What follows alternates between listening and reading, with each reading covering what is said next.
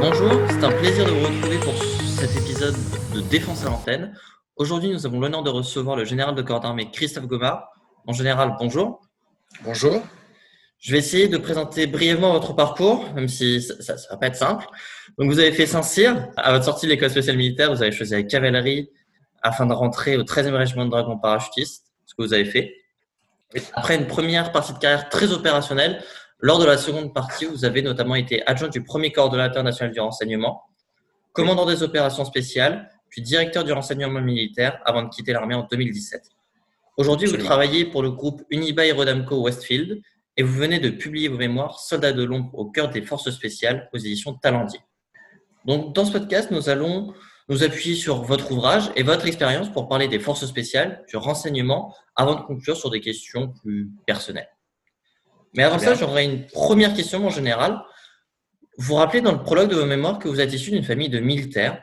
En quoi cela a influencé votre vocation et est-ce un avantage, voire une condition euh, pour devenir officier? Je ne pense pas que ce soit un avantage et une condition. Euh, bien au contraire. Euh, mais j'ai vu un père heureux dans ce qu'il faisait.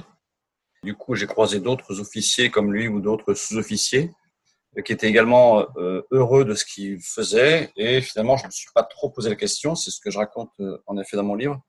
Et je, je suis rentré en école préparatoire pour préparer le concours de, Saint-Cyr. Et je suis rentré à Saint-Cyr. Finalement, euh, ce qui m'intéressait, c'était le service de la France. Ce qui m'intéressait, c'était également d'avoir une vie un peu d'aventure euh, et d'avoir une vie très active plutôt qu'une vie euh, de, bureau. Et donc, je me suis lancé euh, dire, résolument dans une euh, carrière militaire, en effet, en passant le concours de Saint-Cyr et ensuite en essayant d'être dans les unités qui me paraissaient le plus à même de répondre à ce besoin d'aventure. Alors, votre carrière militaire, justement, est très liée au commandement des opérations spéciales, qu'on appelle plus couramment le COS. Est-ce que vous pouvez nous expliquer euh, ce qu'est justement ce commandement et quelles sont ses missions? Ce qui paraît intéressant, c'est que j'ai eu la chance de connaître euh, l'épisode qui a vu la création de ce commandement des opérations spéciales, ce COS, puisqu'au début de ma carrière, ça n'existait pas, on ne parlait pas de force spéciale. Euh, c'est créé en 1992 après ce que l'on appelle la première guerre du Golfe, au cours de laquelle on s'est rendu compte qu'il manquait de deux choses. C'était de, forces spéciales, justement, d'unités regroupées au sein d'un même, euh, organisme euh, pour justement agir un peu sur les arrières de, l'adversaire euh, mener des, des, coups de main dits commandos. Et la deuxième chose qui manquait, c'était du renseignement militaire au profit des opérations militaires et des forces militaires engagées.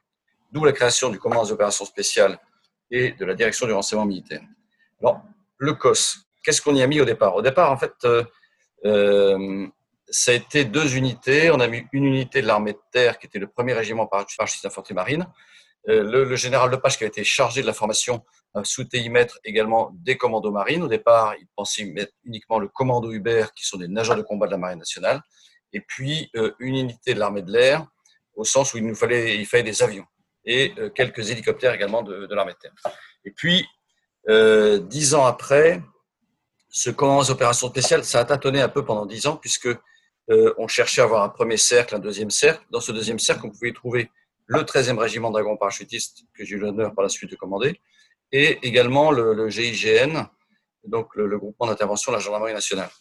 Et euh, en 2002, j'allais dire, ça s'est très élargi, puisqu'on a retrouvé à ce moment-là, au sein de l'armée de terre, trois unités que sont le premier régiment parachutiste d'infanterie de marine basé à Bayonne, le 13e régiment dragons parachutistes qui était basé à Dieuze et qui est aujourd'hui basé à Souges, et le 4e régiment d'hélicoptères de forces spéciales qui est lui basé à Pau, avec un état-major qui s'est appelé BFST pour Brigade des Forces Spéciales Terre et aujourd'hui qui s'appelle Commandement des Forces Spéciales Terre, CFST. Ça, c'est pour l'armée de terre. Il y a également une compagnie de transmission euh, qui dépend de cet état-major basé à Pau. Et puis, euh, la marine, elle, elle comprend le commando Hubert, mais également tous les autres commandos qui sont basés, eux, à Lorient. Euh, et donc, ce qui fait quand même une masse de combat assez, intéressante et assez importante, avec des commandos, euh, et en particulier, je pense aux commandos Kiffer, qui sont euh, très dédiés à l'aspect technique et aux aspects, j'allais dire, évolution, innovation technologique. Et puis, au sein de l'armée de l'air, vous avez le commando parachutiste de l'air numéro 10, qui est basé à Orléans, et l'escadron Poitou, qui est également basé à Orléans, qui comprend DC-130 Hercule, DC-160 Transal et puis des Pilatus. voilà sont commandés par un commandant des opérations spéciales, un état-major qui est basé entre Paris et Villacoublay, et qui en fait ne commande pas au sens organique du terme, c'est-à-dire n'est pas chargé d'équiper ces unités, mais est chargé de les employer. Vous nous avez donc rappelé qu'il y a des composants des trois armées euh, au sein du commandement des opérations spéciales. Est-ce qu'il existe un socle commun justement entre toutes les forces spéciales? Alors ce socle, oui, il est commun dans la mesure où euh, aujourd'hui euh, les gens ont l'habitude d'être employés ensemble en opération. Et il y a des exercices qui sont montés par les différentes composantes terre-air-mer et auxquels participent les composantes non organisatrices. Je pense en particulier à l'exercice Gorgone, qui est un exercice monté par le commandement des forces spéciales Terre, euh, et qui invite les autres, les marins et les aviateurs, par exemple. Et surtout, pour moi, la grosse, la grosse évolution de ce socle commun date justement de 2001, c'est-à-dire au départ, c'est ce que je raconte un peu dans, dans mon livre, date de 2001 où le, général Poncet, qui était à, l'époque le patron du, COS, euh, se réunit tous les gens avant, espérant pouvoir les envoyer en Afghanistan. Euh, il les réunit à Kélus et il se rend compte à ce moment-là effectivement de la différence des matériels existants entre les, entre les trois armées, entre les trois composantes. Euh, avec une problématique d'hélicoptère, une problématique de moyens de transmission. Et la problématique des moyens de transmission est absolument indispensable. Euh, enfin, et, c'est un, gros problème parce qu'il faut pouvoir communiquer entre nous communiquer entre les différentes euh, unités, qu'elles soient l'armée de terre, l'armée de l'air ou la marine. Euh, et ça a été une première mini-révolution interne qui, lorsque le, COS a été engagé en Afghanistan à compter de 2003, a permis en effet d'avoir ce socle commun dont vous parlez. et je pense que pendant les dix premières années, il n'y avait pas vraiment de cercle commun. C'est-à-dire que les unités étaient employées les unes après les autres sans qu'il y ait vraiment une unité au sein des, au sein de ces, ces différentes composantes.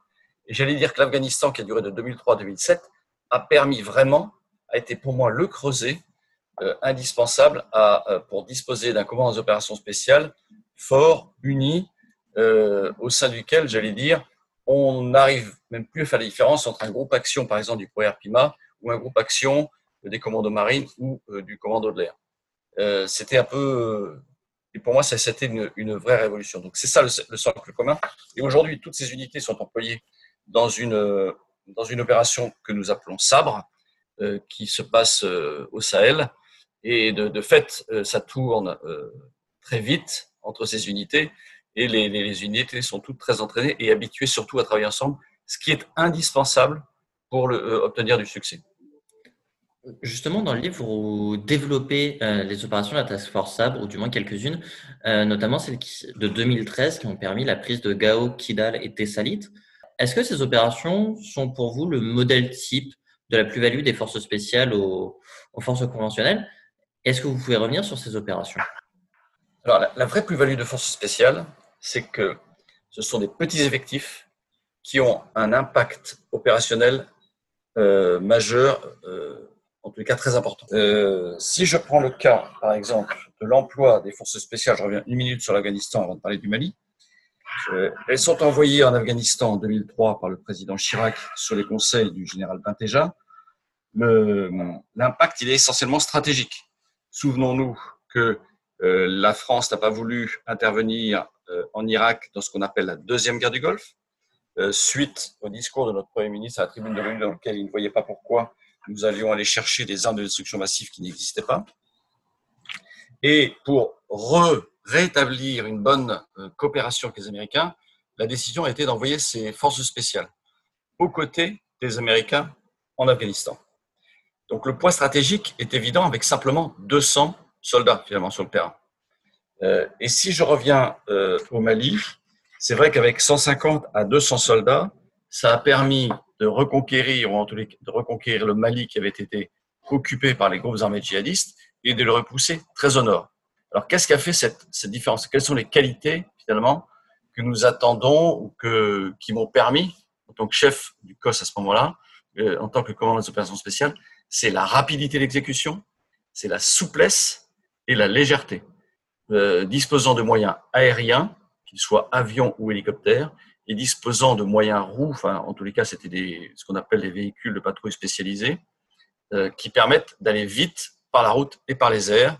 et donc, on a bénéficié, enfin, ces, forces spéciales bénéficient d'une énorme réactivité et on peut les envoyer d'un endroit à l'autre du, territoire euh, relativement aisément. C'est ce qui a permis de prendre, par exemple, la ville de Gao, enfin, la ville de Gao, l'aéroport de Gao et le pont de Gao sur le fleuve Niger, euh, sans coup férir et en, une nuit, finalement. Vous parlez des qualités euh, tactiques, on va dire, et stratégiques de, des forces spéciales, mais les forces spéciales, enfin, derrière on les a vus récemment, malheureusement, pendant les, pendant les hommages qui ont suivi le décès de Cédric de Pierrepont et Alain Bertoncello. Derrière les, masques, entre guillemets, euh, il y a des hommes. Quelles sont les, qualités, justement, qui sont recherchées dans ces unités? On cherche les meilleurs. Euh, ça peut la, la, quadrature du cercle, finalement. Euh, on cherche les meilleurs qui réussissent tous les tests, qui ce soit les meilleurs sur le plan physique, sur le meilleur, le plus stable sur le plan émotionnel et psychologique. Euh, alors, comment ça se passe? En fait, c'est un soldat des forces spéciales ou un opérateur des forces spéciales, c'est vous ou moi. Euh, la seule chose, c'est qu'il faut avoir effectivement passé ces tests de sélection initiaux et ensuite avoir tenu pendant la durée des stages de formation, qui sont en général assez longs avec des étapes et des capacités, enfin, possibilités d'être éliminé euh, de façon très régulière. Donc finalement, ce qu'on attend, ce sont des gens humbles, je pense que la, la qualité essentielle est l'humilité. Pourquoi l'humilité? Parce qu'elle permet de se fondre dans un groupe et d'agir au sein du groupe. Euh, en mettant euh, sous, sous boisseau, non pas sa, personnalité, mais en tous les cas, en mettant sa personnalité, sa forte personnalité, au sein euh, du groupe. Et donc, derrière ça, pour moi, l'autre qualité essentielle, c'est également l'abnégation. alors, l'abnégation, eh bien, c'est, euh, comment dirais-je, c'est la, capacité euh, à, faire le sacrifice de soi-même ou euh, pour un but plus grand. Et finalement, c'est ça. Et si je reprends, alors, je disais une image sportive, le sportif, finalement, on attend des gens que ce soit plus une équipe de rugby qu'une équipe de foot, c'est-à-dire dans laquelle c'est l'équipe au complet qui va aller marquer l'essai, alors qu'au foot, c'est bien souvent un individu qui sait très bien dribbler les autres et qui va aller euh, marquer, même si euh, dans une équipe de football, il y a bien équipe. Et je pense que l'image de l'équipe de rugby est, essentiellement là. C'est-à-dire qu'en fait, on a besoin de chacun, on a besoin de l'arrière, de l'ailier, euh, du centre, pour aller marquer l'essai. C'est-à-dire que c'est l'équipe au complet qui y va, et surtout chacun reste à sa place et chacun a son métier. Et finalement, que ce soit une équipe de recherche ou un groupe action, chacun a bien son métier, mais c'est l'ensemble qui réussit la mission. Et pour ça, euh, alors bien sûr, il y a des tests de sélection, des tests physiques, parce qu'on veut des gens qui soient capables de durer sur le terrain, bien, évidemment, des, tests euh, de stabilité émotionnelle, des tests euh, psychologiques, psycho, qui sont absolument essentiels, mais surtout la durée ensuite des stages de formation permet de s'assurer de la fiabilité des individus. Pourquoi? Parce que ensuite, quand ils sont envoyés en mission, bien souvent, ils sont loin de leur chef, ils sont loin euh, je veux dire, ils sont souvent en autonomie et on veut que ce lien de confiance établi grâce à la capacité à tenir pendant la durée du stage, euh, que, ce, lien de confiance soit établi et qu'on puisse compter à 100% sur euh, chacun des membres des forces spéciales. Même si, par exemple, le chef est blessé, on, veut s'assurer que tout le monde est capable de prendre, non pas la place du chef, mais ensuite il y a toujours un adjoint, etc. Mais en tous les cas, que chacun remplisse son rôle au profit euh, de l'équipe ou du groupe. Vous montrez une image qui est beaucoup plus réaliste, vous montrez la réalité de ces unités derrière l'image que peuvent en faire parfois certaines, certaines séries, certains films. On, entend aussi parfois que les forces spéciales disposent d'un chèque en blanc concernant ces moyens. Est-ce que vous pensez que c'est vrai? Non, non, il n'y a jamais de chèque en blanc. ça, serait trop simple. non, non, et justement, si, si justement je cherche à mettre en lumière euh, un peu les forces spéciales, alors qu'on parle de soldats de l'ombre euh, et qu'on peut m'accuser de chercher euh, à les mettre en lumière. C'est ce que j'ai cherché à faire comme pendant les opérations spéciales, justement, en créant le salon qu'on appelle SOFINS ou SOFINS pour Special Operations Forces Innovation Network Seminary, créé en 2013. L'idée était bien justement de pouvoir travailler avec les industriels, les PME françaises qui ne trouvaient pas de débouchés, ou en tous les cas qui étaient incapables d'investir sur fonds propres sans être sûr, j'allais dire, d'avoir un débouché, donc d'avoir quelqu'un qui achète leur matériel. Et pour ça, l'idée qui a été la mienne à l'époque, c'était de réunir en un même lieu pendant une durée euh, assez courte, j'allais dire des opérateurs de force spéciale qui étaient intéressés par ce que font les industriels, les PME, et pour trouver des débouchés, j'ai invité tous mes homologues euh, de pays euh, alliés, amis ou simplement relationnels pour avoir des débouchés. Et c'est ainsi que des contrats pu être signés. Donc la première édition a eu lieu en avril 2013 euh, et je crois qu'on prépare la cinquième édition qui devrait avoir lieu euh, en 2021, c'est tous les deux ans. Et à chaque fois, il y a des débouchés, ce qui permet en effet de disposer ou de pouvoir acheter des matériels euh, déjà développés qui répondent exactement à nos besoins. Donc non, il n'y a, a pas de chèque en blanc. L'idée de ce salon était bien de mettre en valeur justement ces forces spéciales qui peuvent être décriées en interne de l'armée de terre parce qu'on parle de danseuses, on dit oui, oui, ils veulent tout, et finalement ils font pas grand-chose. Euh, en réalité, c'est méconnaître ce que sont les, forces spéciales, qui sont des gens totalement dévolus, passionnés par leur métier et qui euh, sont prêts à donner leur vie finalement pour leur pays. Vous allez me dire, comme d'autres soldats, c'est vrai, mais avec une prise de risque qui est bien plus, qui est assez évidente parce que c'est souvent des petits effectifs euh, qui comptent sur l'effet de surprise pour réussir.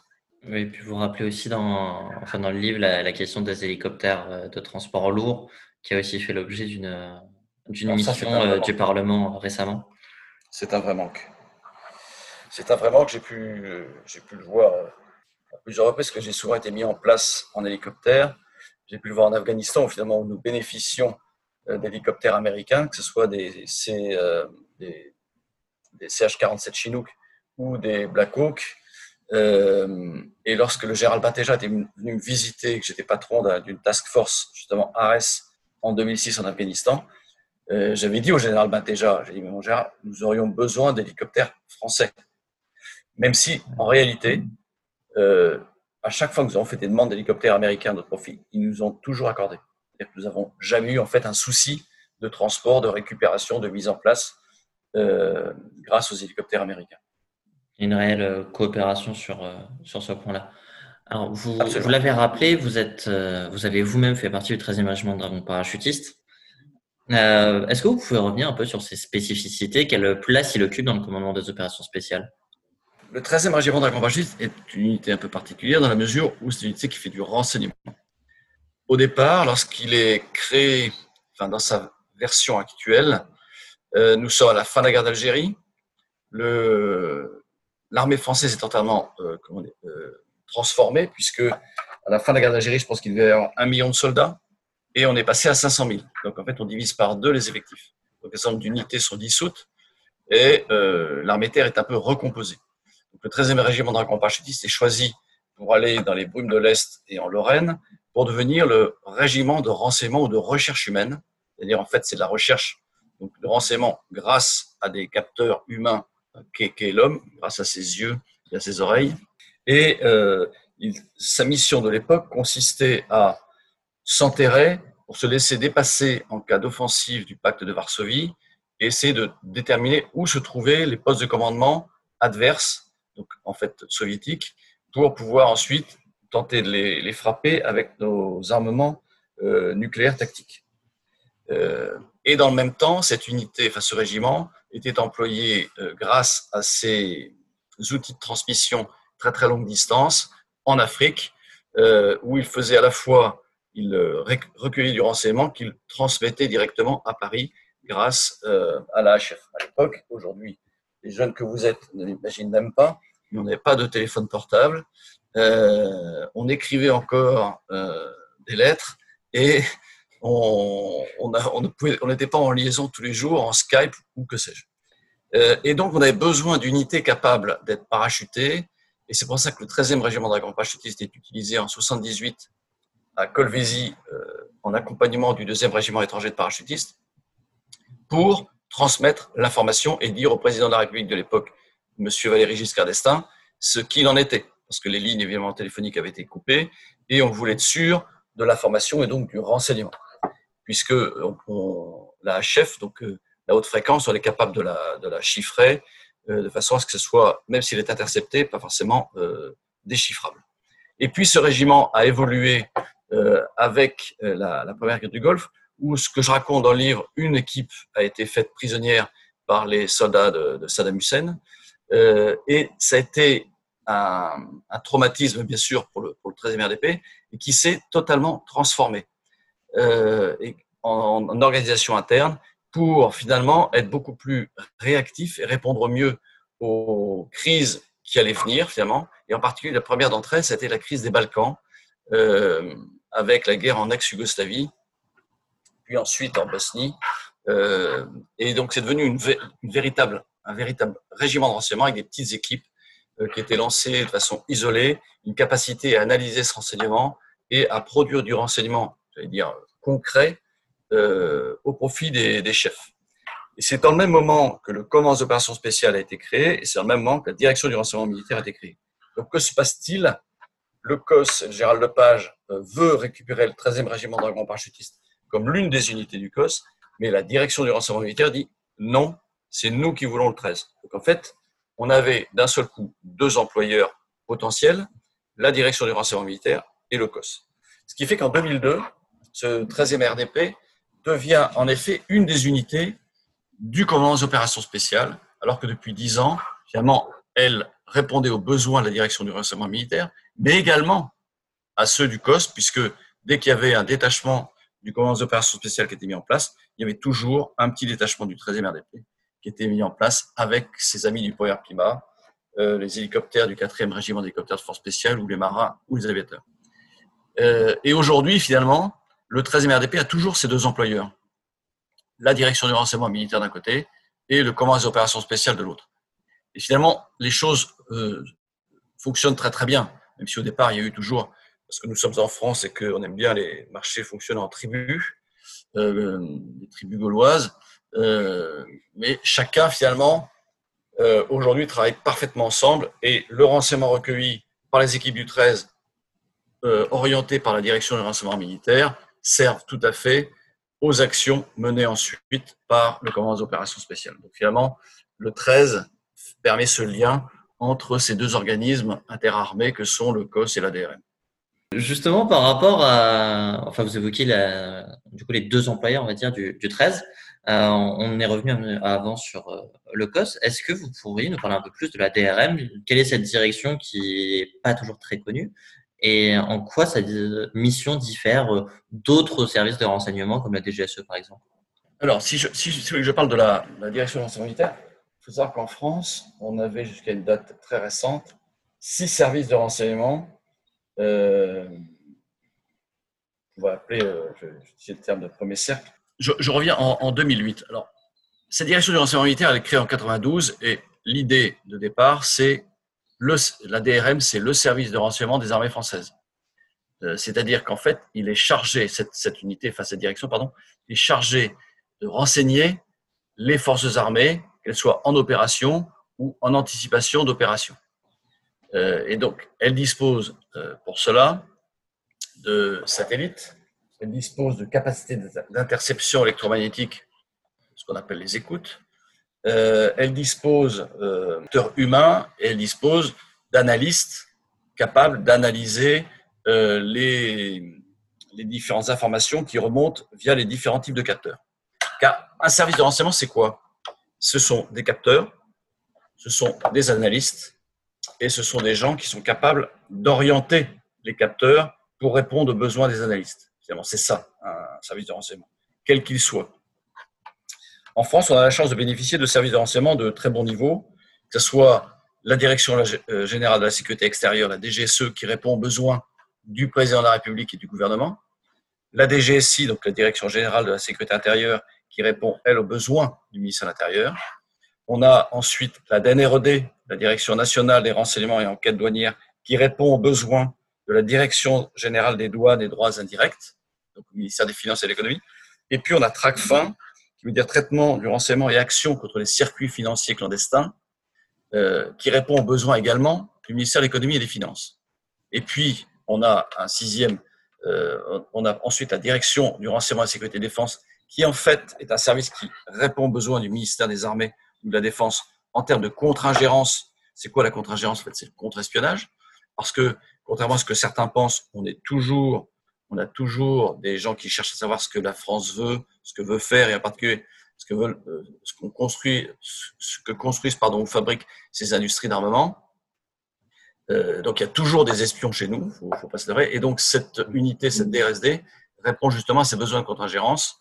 Euh, donc mène des enquêtes au sein des industries de défense ou au sein des unités militaires pour savoir si elles ne sont pas euh, infiltrées. Et puis, à la direction du renseignement militaire qui répond aux besoins euh, des armées françaises, qu'elles soient en opération ou en anticipation d'opération.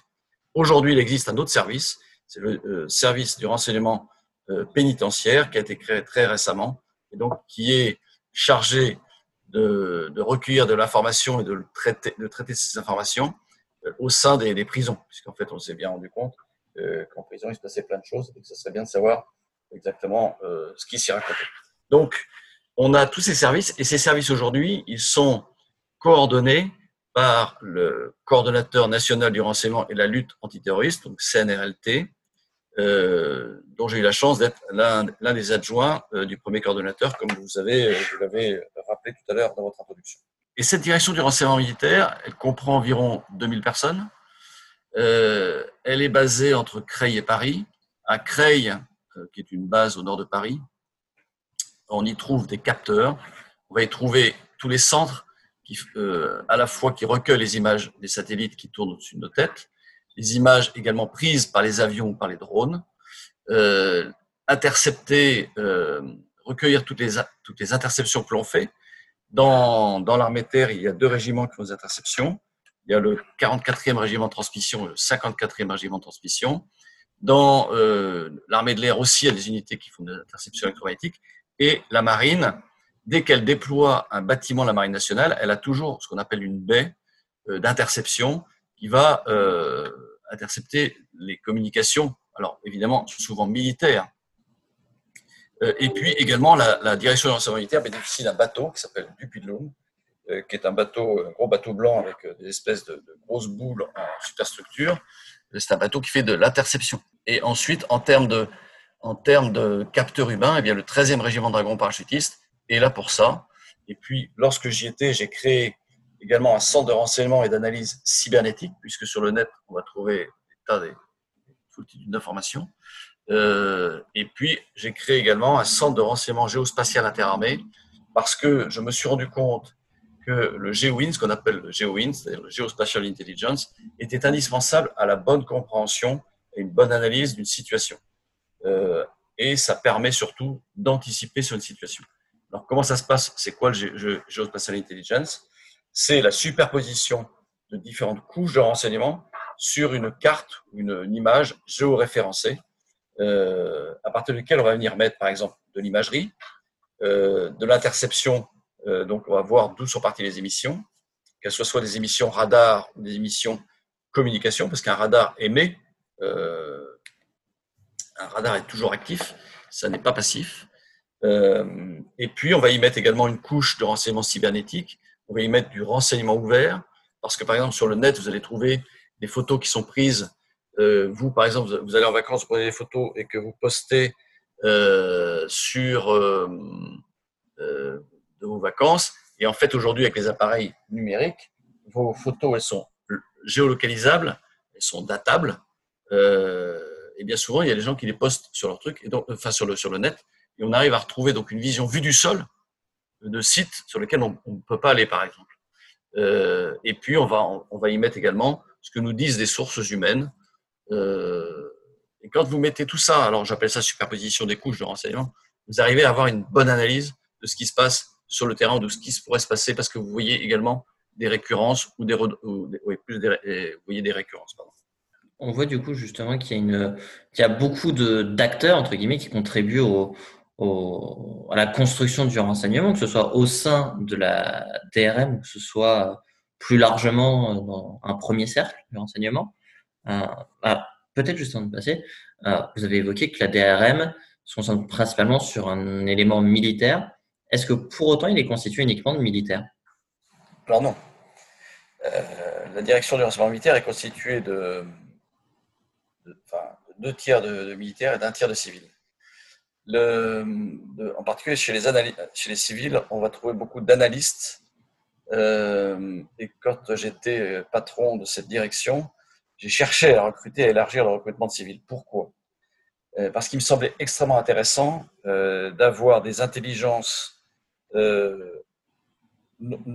qui n'étaient pas militaires, parce que plus on, élargit le spectre, euh, j'allais dire, de, cerveau, euh, meilleur c'est en termes de renseignement. De même qu'il faut recruter des femmes, des hommes, parce que, euh, j'allais dire, l'intelligence humaine, qu'elle soit féminine ou masculine, on n'analyse pas exactement les choses de la même façon.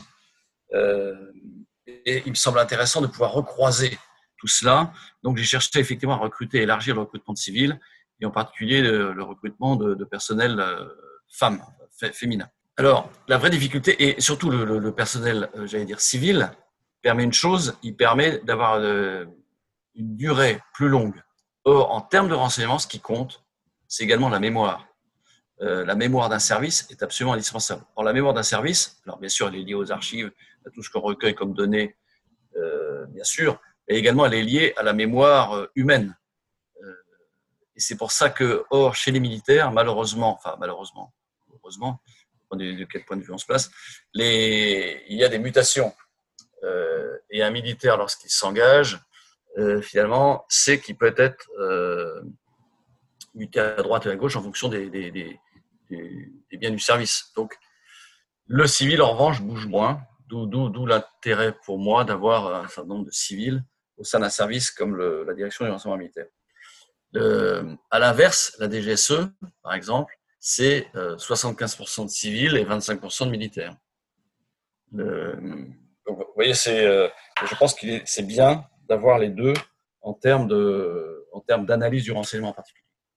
Vous connaissez bien justement le monde du, renseignement. Est-ce que vous auriez un, conseil à donner ou des conseils à donner pour des personnes qui souhaiteraient travailler dans ce milieu-là?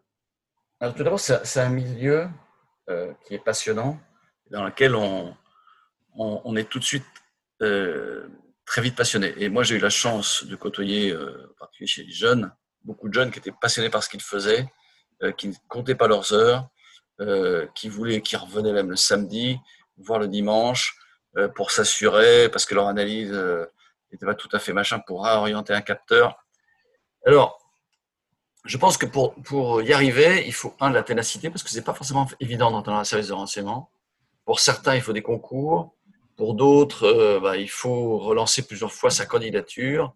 Euh, mais si on est passionné par le métier d'urgence, je pense que euh, là où, comme on dit facilement, là où il y a une volonté, il y a un chemin. je pense que c'est vrai. le tout, c'est de vouloir et de tenir. Parce que j'ai vu des tas de jeunes qui présentaient des, dossiers, certains étaient un peu légers. Euh, je pense qu'il faut savoir parler des langues étrangères. C'est ce qui est sans doute l'un des aspects les plus faciles. et finalement, au départ, si je m'intéressais beaucoup à recruter des gens qui sortaient de Sciences Po ou qui avaient des masters en relations internationales, finalement, je me suis rendu compte que recruter des gens qui sortaient d'école de commerce me permettait d'avoir des profils plus, plus complets. C'est-à-dire à la fois des gens capables d'écrire et à la fois des gens capables euh, euh, de compter euh, et qui comprennent ce qu'est un tableau Excel, alors que quand on fait Sciences Po, on ne sait pas forcément ce qu'est un tableau Excel. Non, mais je, je caricature un peu. Hein. Oui. Je, je grossis le trait.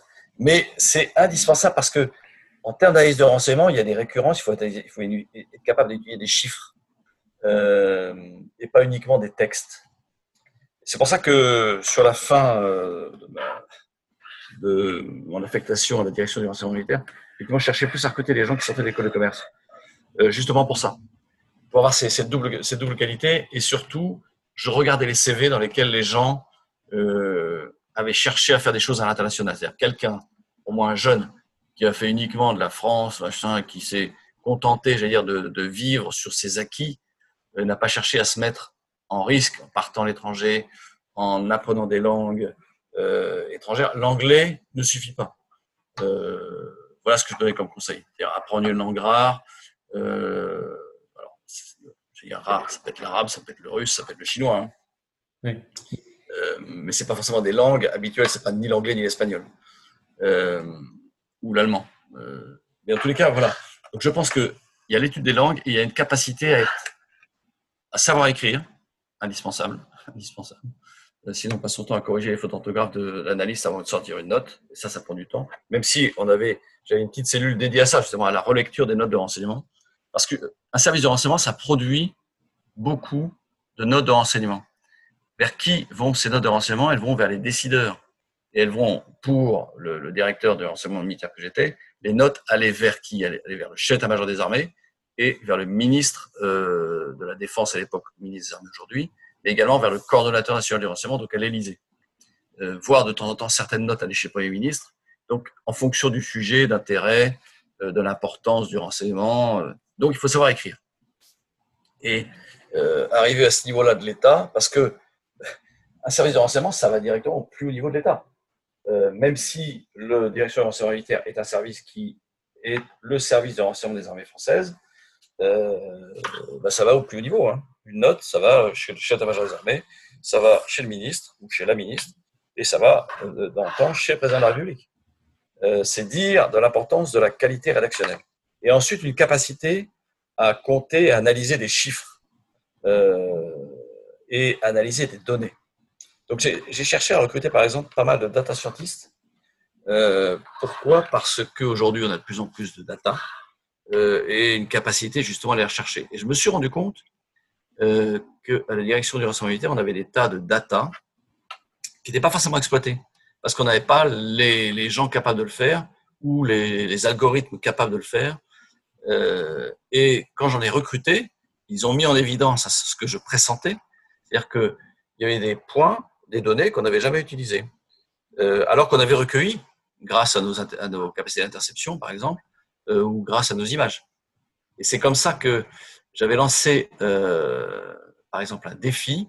Le défi était simple, c'est à partir d'une image satellitaire, comment est-ce que euh, de l'intelligence artificielle peut voir euh, ce qu'est euh, un véhicule, un char adverse, machin, ou ce qui ne n'est pas utile à regarder?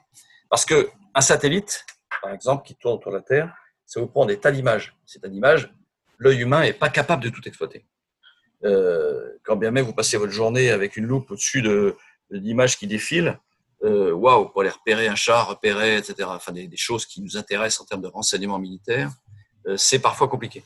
Donc l'idée, c'est de mettre un algorithme et qui permet de déterminer, et ensuite l'œil humain va regarder uniquement euh, ce qui est intéressant à regarder et d'où l'œil humain et la connaissance humaine sont indispensables effectivement pour en tirer euh, la substantifique moelle. Et pour ça, c'est une petite société française d'ailleurs qui s'appelle EarthCube euh, qui a gagné ce défi et qui aujourd'hui monte en puissance d'ailleurs puisqu'ils étaient à l'époque ils devaient être une dizaine, aujourd'hui ils sont plus d'une centaine je crois. C'est un truc qui monte très fortement. Euh, et en fait, on, on, voilà, on a, on a besoin de tout un panel de gens très différents en réalité. Donc je reviens qu'il n'y a pas que les analystes, il y a également des gens qui bossent, euh, il y a des data scientists, il y a des gens qui bossent dans les algorithmes, il y a des gens qui bossent. Euh, donc en fait, il y a des tas. Le renseignement, c'est tout un tas de métiers. C'est pas uniquement euh, quelqu'un qui, euh, c'est pas James Bond quoi. Euh, c'est même, même totalement l'inverse. James Bond, ça donne un espèce de parfum un peu romantique à ce que ce qu'est un agent d'enseignement, mais mais voilà, alors, justement, vous, vous avez montré qu'il y a plein de, de composantes au sein des, des, services de renseignement. On a aussi bien des de composantes humaines, j'entends. Donc, on a des, des, civils, des militaires, des personnes avec un profil plus scientifique, économique. Comment se passe justement la, cohabitation euh, dans ces services de renseignement avec des profils qui sont aussi différents? En général, se passe bien la cohabitation, euh, puisque les gens qui, sont, qui appartiennent à un même service euh, travaillent pour ce service. Et en général, comme ils y passent des années, ils finissent par connaître les gens, les habitudes, qu'ils soient militaires ou civils.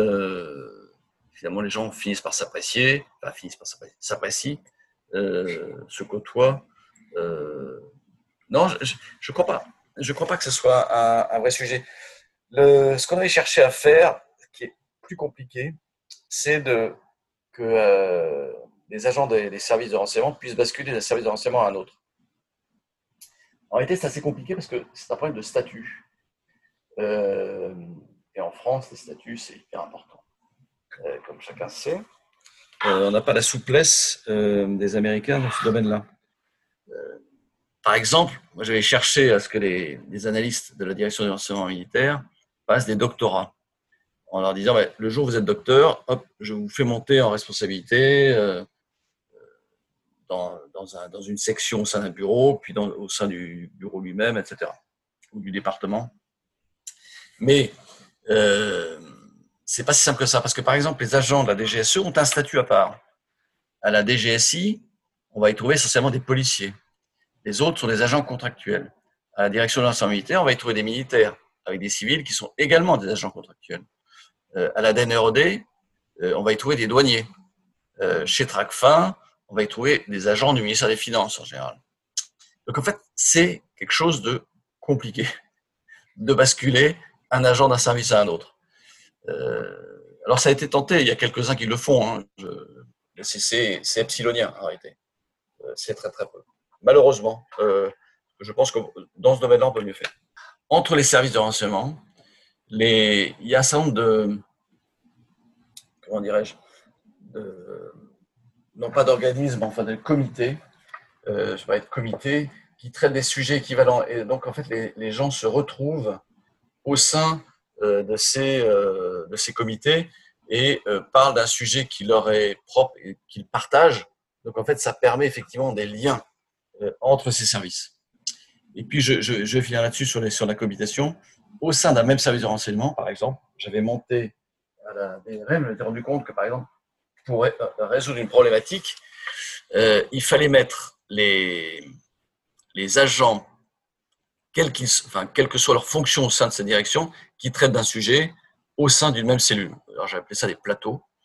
Euh, et j'ai créé ainsi un plateau, par exemple, Levant ou un plateau Mali, euh, dans lequel j'allais mettre les gens responsables des capteurs, donc le spécialiste de l'imagerie, hop, il vient là-dedans, le spécialiste d'interception, il vient dedans, le spécialiste de la recherche humaine, il vient dedans, puis les analystes spécialisés de cette partie de l'Afrique.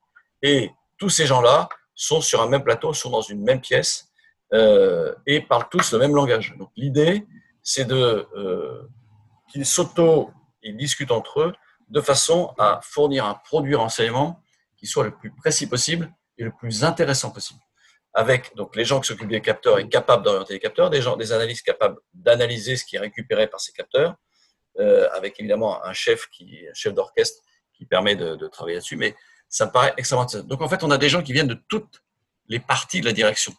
Euh, et puis la deuxième chose que j'ai cherché à monter, euh, c'est une cellule interagence qui répond exactement aux mêmes besoins. C'est-à-dire c'est le même principe. Euh, pour appuyer les armées en opération, monter, que j'avais appelé euh, Hermès, on monte une cellule interagent, c'est-à-dire on va récupérer chacun dans les six services de renseignement qui permettent, euh, d'avoir la vision la plus complète. La vision de la, de la DGSI, la vision de la DGSE, la vision de la DNRED, la vision de TRACFIN, la vision de la DRSD et la vision de la DRM, bien sûr. Tout ça au profit des armées françaises. Euh, et c'est ce qu'a fait ensuite la DGSI en montant une cellule euh, qu'elle a appelée ALAT, euh, dans lequel on va retrouver les représentants de chacun des services. Tout ça dans le cadre de la protection du territoire et de la lutte contre le terrorisme. Donc en fait, c'est absolument indispensable cette, ce croisement permanent de gens qui travaillent sur un même sujet au profit, j'allais dire, d'une vision plus, plus, plus, plus haute et plus grande. Vous, parlez justement de, des croisements qui, qui existent. Pour autant, dans votre livre, vous revenez à un moment euh, sur euh, ce qu'on pourrait appeler peut-être une superposition.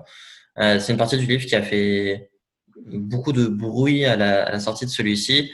Et malheureusement, vos propos ont été souvent détournés. Du coup, j'aimerais bien que vous puissiez revenir sur ce point-là. C'est euh, l'idée que vous voulez ramener une partie du service action de la DGSE, donc qui est constituée de militaires, dans le commandement des opérations spéciales. Est-ce que vous pouvez nous dire pourquoi vous avez cette idée-là? Quand le COS est créé en 92, il existe déjà un service action euh, qui a été réformé après l'affaire du Rainbow Warrior.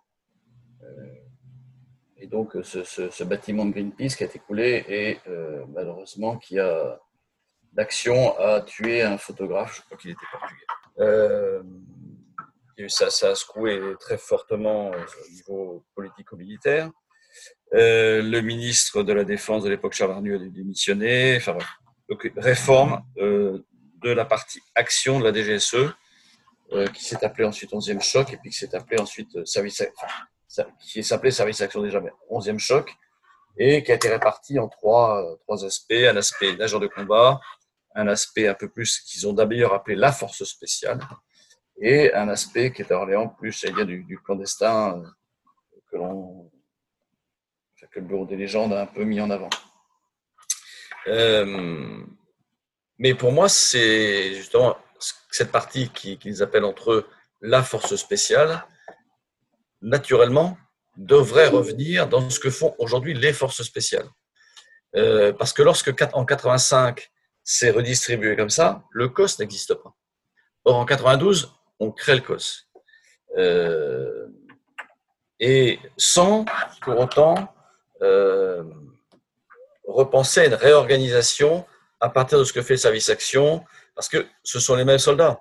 Bien souvent, euh, d'ailleurs, un certain nombre de gens qui vont au service action sont issus des unités de force spéciales, ou ceux qui y sont n'ont pas réussi à intégrer les forces spéciales, donc vont dans ce, dans ce service.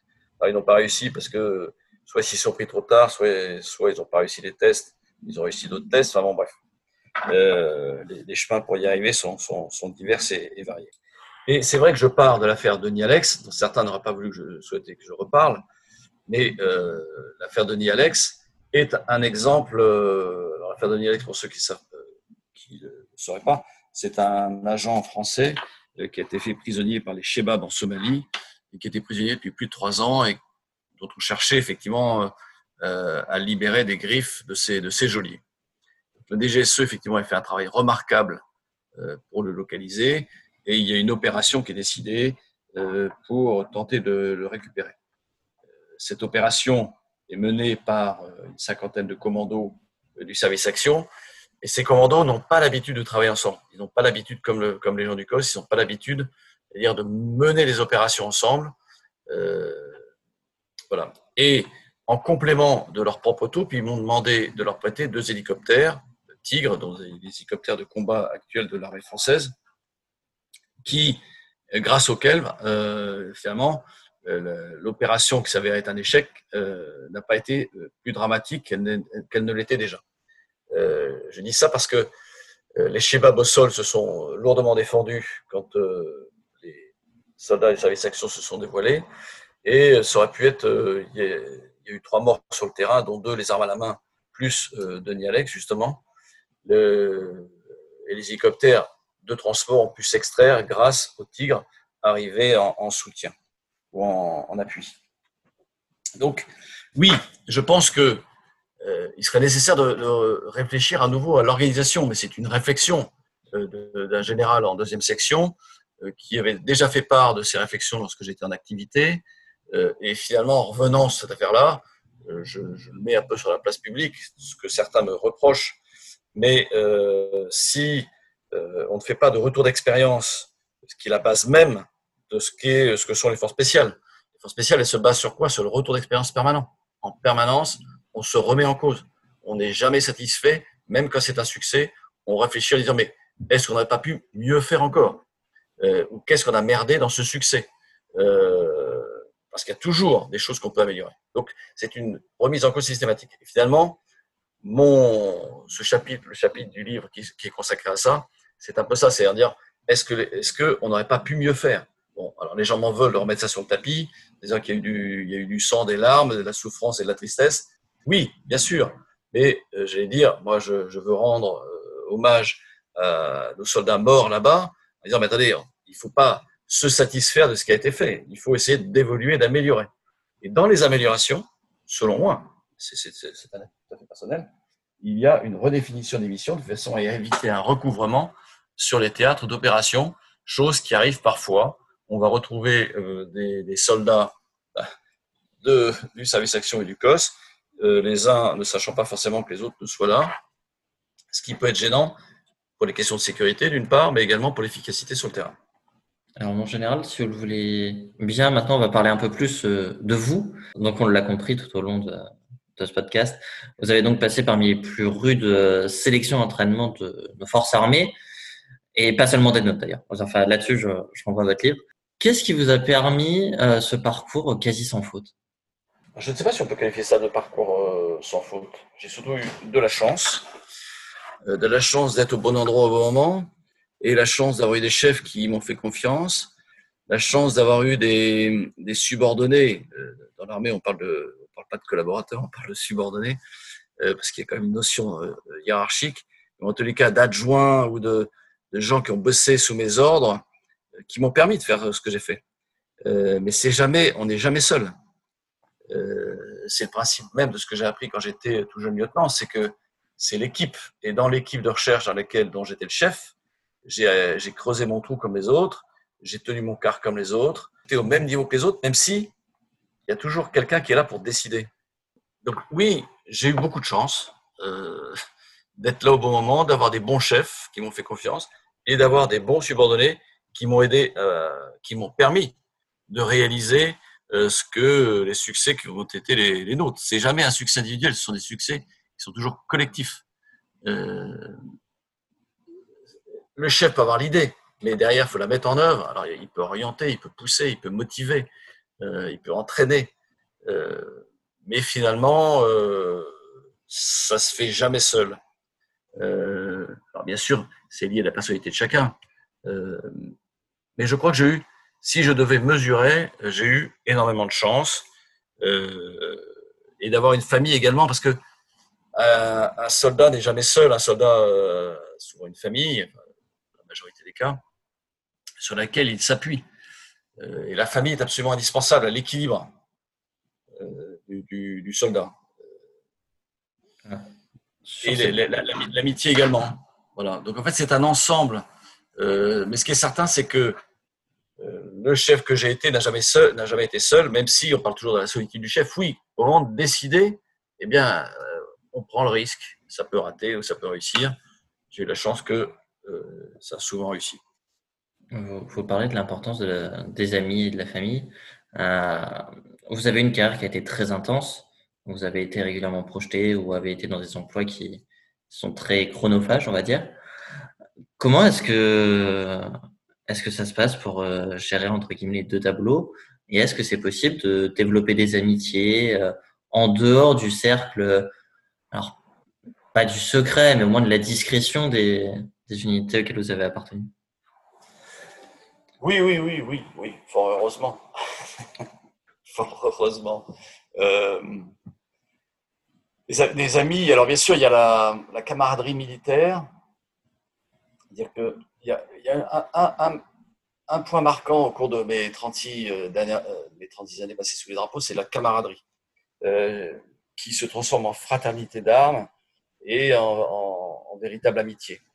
Euh, et ça commence toujours, c'est-à-dire qu'on se rend compte que euh, pour tenir, par exemple, dans les écoles de formation, eh bien, heureusement qu'il y a les autres. Euh, qui, lorsque le moral baisse, bah, sont là pour vous aider à le remonter, et vice-versa quand c'est eux qui vont pas. Donc en fait, oui, il y a une véritable amitié, à tel point, c'est que ce qui est reproché parfois aux militaires par nos amis civils, c'est que dès qu'on se retrouve entre militaires, hop, il y a une espèce d'effet grégaire qui fait qu'on se retrouve entre nous. Alors pourquoi ça? Si je l'analyse un peu, euh, c'est qu'en fait, on a vécu exactement la même chose. Alors, pas forcément à la même période, à la même époque, mais en tous les cas, on a vécu les mêmes choses avec ce sens du service, ce sens du don de soi. Euh, et on a pu vivre les mêmes épreuves. En tous les cas, on a, pu prendre des risques, les mêmes risques, pas forcément aux mêmes époques. Et il y a eu cette vie en garnison dans laquelle finalement on est là, on n'est jamais là très longtemps. Donc les civils qui habitent la même ville disent bon, on va pas être amis avec des militaires parce que deux ans ou trois ans ou quatre ans, sont partis. Euh, c'est pas tout à fait vrai ce que je dis, mais, un peu quand même. Donc en fait, oui, il y a euh, le soutien déjà militaire. Et euh, j'en parle un peu dans mon livre. Euh, sans les, pour l'Afghanistan en 2003 par exemple, s'il n'y avait pas eu ma femme qui était là également pour les autres femmes de militaires, je dis ça. Alors il y a, plus, plus de femmes de militaires que de maris de militaires, au sens où euh, L'armée française est encore essentiellement masculine, même si elle tend, et c'est heureux, à, se féminiser. Donc oui, oui, c'est le soutien. Le soutien est absolument indispensable. Il est d'abord au sein du régiment, et puis ensuite le soutien amical. Et puis le soutien familial est absolument indispensable. Alors, euh, j'ai eu la chance d'avoir une femme euh, qui a qui m'a toujours soutenu, euh, qui a accepté mes absences, euh, qui a qui m'a permis euh, du coup de réaliser, de me réaliser, de réaliser ce que j'avais un peu envie de faire. Oui, ça c'est. Je pense que c'est. je connais certains de mes camarades qui sont partis ou qui ont quitté l'armée sans doute à cause de ça, parce que derrière ils sentaient pas qu'il y avait le soutien parce qu'il faut, il faut, pour une femme, enfin, ou pour un conjoint, il faut accepter euh, ces séparations qui peuvent être longues, avec des nouvelles qui sont pas forcément régulières. Euh, au début, lorsque j'étais lieutenant au Tchad, par exemple, euh, j'écrivais, j'essayais d'écrire tous les soirs à ma femme, euh, et elle aussi de son côté, de façon à avoir un flux de courrier. On n'avait pas de téléphone. Donc c'était ce lien est indispensable. Aujourd'hui, il y a Skype, il y a, il y a tous les réseaux sociaux que l'on veut. Mais qu'on est obligé de maîtriser. C'est-à-dire qu'en Afghanistan, par exemple, en 2006, j'étais obligé de maîtriser la communication vers l'extérieur, de façon à ne pas dévoiler les opérations en cours, euh, ou si j'avais un blessé ou un tué, qu'on puisse couper les communications euh, afin que rien ne fuite, non pas que rien ne fuite, avant que la famille du blessé ou du défunt ne soit mise au courant, pour pas que ça, ça soit appris par la, ce que j'appelle la bande, c'est-à-dire par rebond euh, sans que c'était été maîtrisé. Puisque ces affaires-là sont, puisqu'on parle de la mort une minute, touchent au cœur. Et c'est au, j'allais dire, quand il y a un, un soldat tué, c'est à l'autorité militaire d'aller prévenir la famille. Euh, et non pas qu'elle la prenne par la télévision via, via un réseau social quelconque. Euh, donc oui, on s'appuie beaucoup, beaucoup euh, sur la famille, on s'appuie beaucoup sur le cercle amical, qu'il soit militaire ou civil, qui est absolument indispensable au bon équilibre euh, du membre des forces spéciales ou du soldat en général. Je profite euh, de, votre dernier point pour euh, souligner que depuis quelques jours, il y a la campagne annuelle du Bleu et de France qui a été ouverte. Et enfin, voilà, on vous invite vraiment à, donner pour, pour cette institution. Très bien. Alors, tout au long du livre, en général, et dans vos derniers propos aussi, j'ai l'impression de, de voir une, réelle importance pour vous euh, des relations humaines. Est-ce que pour vous, c'est au final l'essentiel ou euh, ce que vous retenez le plus de ces 36 années comme vous vouliez de passer sous les drapeaux Oui, euh, je retiens ça, je retiens pour moi les trois éléments marquants, c'est les relations humaines, la camaraderie, qui, est, qui fédère bien sûr, euh, qui permet euh, d'être ce que l'on est, euh, avec un appui permanent des autres. tel point, c'est que je reste copain 40 ans après, avec les mêmes, pas avec les mêmes. C'est-à-dire qu'avec les gens avec lesquels finalement j'étais à Saint-Cyr ou avec lesquels j'étais en, prépa à Saint-Cyr, euh, en dépit des vicissitudes de la vie. Le deuxième élément, c'est pour moi, c'est que un chef que l'exemplarité du chef est absolument essentielle. Euh, parce que l'exemplarité du chef permet euh, l'adhésion. Euh, parce qu'un chef peut toujours se faire obéir. Mais, j'allais dire, créer l'adhésion, emporter l'adhésion, c'est très difficile si le chef n'est pas exemplaire. Et la troisième chose que je retiendrai, c'est le poids de la France sur la scène internationale grâce à, la qualité de, nos armées et de nos soldats. Ça, c'est voilà, les trois points que je, que je, que je retiendrai de ces, ces 36 années. Alors, aujourd'hui, on l'a dit, vous, vous, travaillez euh, dans le monde privé. Est-ce que justement l'importance des, euh, des, relations humaines est quelque chose qui, diffère entre ces deux mondes? Est-ce que peut-être aussi, vous avez parlé tout à l'heure des ROTEX, euh, donc les retours d'expérience, euh, est-ce que, voilà, quelle différence vous voyez désormais, euh, maintenant que vous travaillez dans, le privé, même si, comme vous l'avez dit avant, vous aviez mis en place un certain nombre de liens? Alors, je vais d'abord vous dire les points communs. C'est que je trouve que les gens sont très, très engagés, très impliqués dans leur métier, euh, voire passionnés par ce qu'ils font. Euh, ce qui est, euh, de mon point de vue, essentiel. Hein. Ou alors, quand on vient au boulot reculant, c'est jamais, c'est jamais, c'est jamais très bon. C'est pas très bon non plus pour l'entreprise. parce que les gens se sentent moins investis, moins impliqués.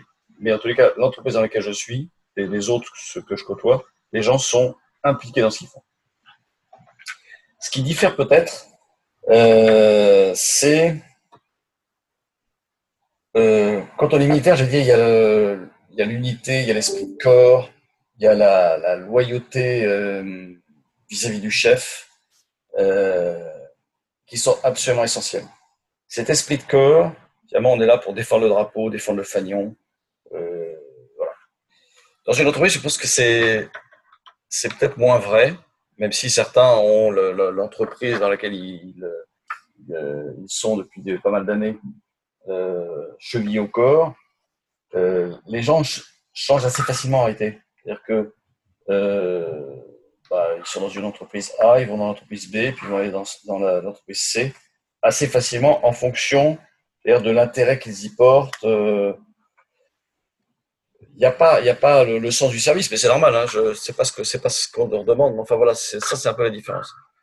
Euh, maintenant, euh, moi je suis ravi d'être là où je suis aujourd'hui. Euh, D'abord parce que j'ai la chance de connaître une deuxième vie, de voir ce qu'est le monde du privé, dans lequel il y a des gens absolument passionnants, des gens brillants. Et je trouve ça extrêmement intéressant. Alors, dans l'entreprise dans laquelle je suis, en plus, on a la chance d'être au contact direct de la société, puisque dans une société qui est propriétaire de centres commerciaux, un centre commercial, c'est la société dans son ensemble, avec, euh, ses hauts et ses bas, ses qualités, ses défauts. Euh, c'est ça, c'est moi, c'est ça qui est intéressant, c'est donc qu'il y a toujours cet aspect très humain qui compte beaucoup pour moi. Donc je suis, je suis très heureux. Le, premier élément que vous avez euh, noté comme point commun, c'est l'engagement. Euh, et j'ai une question par rapport à ça. Est-ce que pour vous, le, fait d'écrire vos mémoires, euh, on vous a vu aussi intervenir sur euh, quelques plateaux télé, est-ce que pour vous, c'est un moyen de, prolonger euh, l'engagement que vous avez eu à vos services de la France? Alors, oui, sans doute. c'est un moyen de témoigner, surtout, de témoigner de ce que j'ai vécu et la, la chance que j'ai eue de, vivre ça. Alors, bien sûr, c'est une prise de risque hein, que, celui de se passer sous la lumière. Euh, mais j'ai pris ce risque. Euh, alors, il est vrai que pour exister dans la société actuelle, il faut être vu, il faut être dans, la lumière, dans les médias, dans les réseaux sociaux, jusqu'à parfois un peu des mises à nu. Hein, je ne suis pas du tout pour les, mises à nu, euh, mais bon.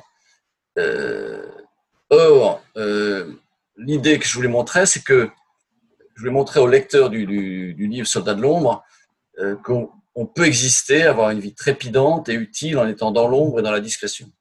Ça, c'était, euh, il y avait, il ce, premier, point. Le deuxième point, c'est que, euh, selon moi, est également, euh, le moment de partager avec nos concitoyens ce que la France, avec son armée, en particulier avec les forces spéciales, font dans le cadre des crises régionales, que ce soit en Afrique, que ça a été le cas dans les Balkans, au Moyen-Orient ou en Afghanistan, au cours des 30 dernières années. C'est l'histoire récente. il me semblait intéressant euh, de partager ça avec nos concitoyens. C'est de l'histoire, en fait. Euh, c'est pas, c'est pas bien sûr le moment de tout dire, euh, mais mon idée était bien de mettre en avant ces hommes et ces femmes qui conduisent, au risque de leur vie, euh, des opérations au service de la France. et de montrer que leur engagement est total, puisqu'il y, a le risque d'être tué finalement. Et puis, euh, en arrivant dans le monde du privé dont on parlait à l'instant et dans mon entreprise actuelle, beaucoup de jeunes professionnels m'ont fait part de leur désir de donner un sens à leur vie en me posant euh, mille questions sur ma vie d'avant, euh, sur le sens de l'engagement physique, sur la capacité à prendre des risques.